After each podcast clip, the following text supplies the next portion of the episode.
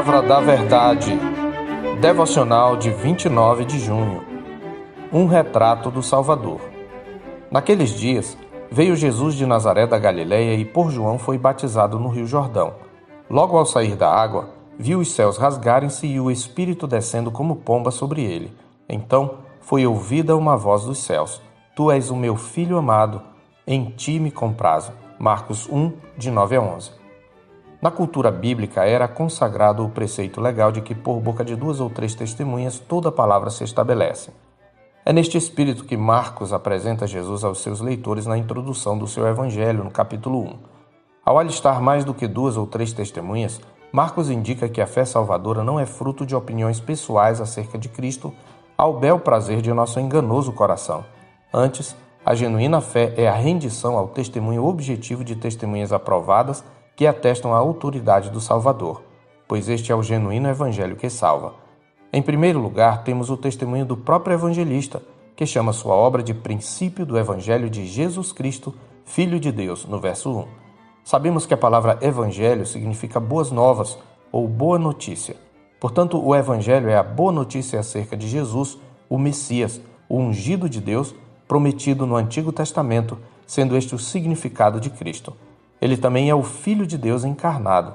Marcos destaca, portanto, para nós a natureza divino-humana de Jesus. Em segundo lugar, Marcos nos mostra o testemunho das Escrituras.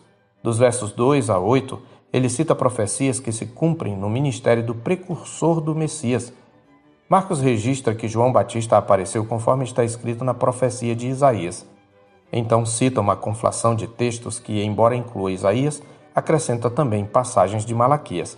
Ao fazê-lo, está seguindo o costume de citar o profeta mais proeminente de um grupo.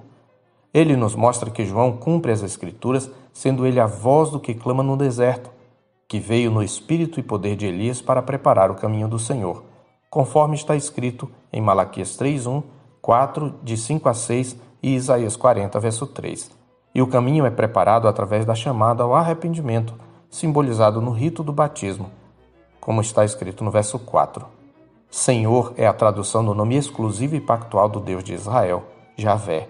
Assim, conforme o testemunho das Escrituras, Jesus é aquele que é chegado ao mundo, o próprio Javé, cujo caminho precisa ser preparado. Em terceiro lugar, temos o testemunho do precursor, João Batista, conforme está escrito nos versos 7 e 8. Conforme o Batista, Jesus Cristo é o Senhor exaltado que batiza com o Espírito Santo diante de quem o profeta não se sente digno nem de ser o mais vil escravo. Ele é aquele que concede o Espírito Santo. Em quarto lugar, temos o texto da nossa meditação, onde vemos o clímax de todos os testemunhos acerca do nosso Senhor, a saber, o testemunho das demais pessoas da Trindade. Nos versos 9 a 11 está escrito que, após ser batizado, logo ao sair da água, viu os céus rasgarem-se e o Espírito descendo como pomba sobre ele. Então foi ouvida uma voz dos céus: Tu és o meu filho amado, em ti me comprazo. Vemos aqui a Trindade manifesta. Por um lado, a declaração da voz vinda do céu é a revelação do poder, da honra e da glória do Filho por parte de Deus Pai, corroborada pela descida do Espírito Santo. Por outro, as palavras atribuídas ao Pai ecoam a voz da profecia em um dos cânticos do servo do Senhor, a saber, Isaías 42, de 1 a 9, onde ele aponta Jesus como o servo do Senhor, que veio para cumprir seu propósito redentor, o Rei que veio para servir, aquele sobre quem repousa o Espírito Santo, o Filho amado que cumpre a vontade do Pai, o servo do Senhor, que veio como luz para os gentios e o homem perfeito. Embora seja um testemunho de outra natureza, o evento da tentação também pode ser incluído, porque é o primeiro desafio à missão de Jesus. Conforme Marcos relata, Após seu batismo, logo o Espírito o impeliu para o deserto, onde permaneceu quarenta dias sendo tentado por Satanás, conforme os versos 12 e 13a. A tentação nos lembra que o ministério de Nosso Senhor implica um conflito com as forças do mal. Jesus, portanto, é o mais valente, que veio para vencer o maligno, representando o seu povo. Esse acúmulo de provas nos revela um Salvador no qual devemos crer. Jesus é o Messias prometido, o Filho de Deus encarnado. Javé é presente no meio do seu povo, conforme foi anunciado pelas Escrituras. O Rei poderoso que concede o Espírito Santo. o servo do Senhor que veio como luz para todas as nações, a fim de cumprir seu propósito redentor, aquele sobre quem repousa o Espírito Santo, o Filho amado que cumpre a vontade do Pai, o homem perfeito. Você pode dizer que crê em Jesus, mas qualquer conceito que esteja aquém do que Marcos e os demais evangelistas retrataram não faz parte da fé verdadeira. Pelo contrário, por mais nobre e elevado que seja o conceito que você tem do Salvador, se não contempla o que acabamos de observar no retrato do Salvador registrado por Marcos, equivale a chamar Deus de mentiroso.